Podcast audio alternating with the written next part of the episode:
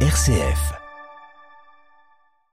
Bonjour Léo, bonjour chers auditeurs, chères auditrices. Aujourd'hui, je vous parle d'une bande dessinée, Mauvaise réputation, signée en deux tomes par Ozanam et Emmanuel Bazin.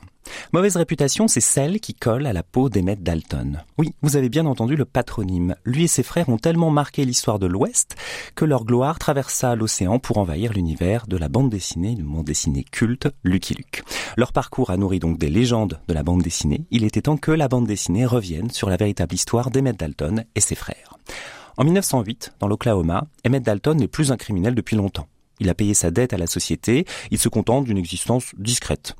Un jour, un producteur du cinéma lui propose de participer à l'écriture d'un film consacré aux méfaits de sa légendaire fratrie. Il se méfie, refuse et réalise finalement qu'une chance lui est offerte, évacuer le mythe et rétablir un semblant de vérité.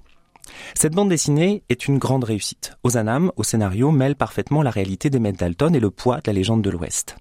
Emmett a payé sa dette et veut réparer les erreurs qui circulent sur ses frères et lui. Comment rétablir la vérité?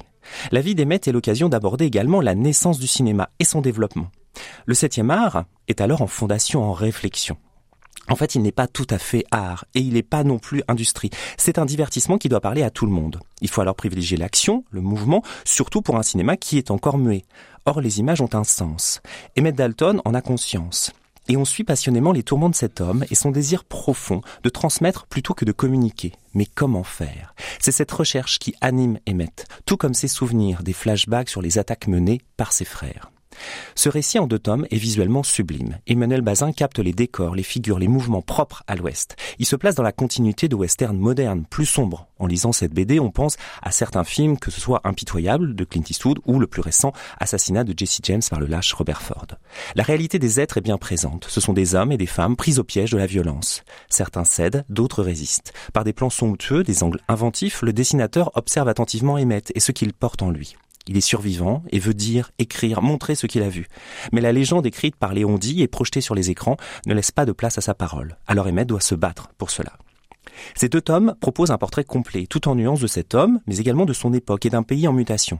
Le territoire des États-Unis est presque complet. La conquête de l'Ouest est terminée. Les voix opposantes ont été ou se sont tues. Une nouvelle page doit alors s'écrire, celle de l'expansion, de la construction d'une ville, d'une métropole qui écrase les plaines et ses grandes étendues d'herbe. Emmett est alors un homme d'un temps révolu, qu'il regrette parfois. Il observe, subit le changement du progrès par la construction immobilière, par le cinéma. Il tente d'être un homme de son temps, de suivre l'évolution. Cette BD raconte magnifiquement l'épopée de cet homme et de notre monde dont la réalité reste parfois étouffée par la légende. Je vous conseille très fortement Mauvaise réputation, la véritable histoire d'Emmett Dalton, d'Ozanam et Emmanuel Bazin, une bande dessinée publiée par Glénat, chaque tome étant à 15,95€.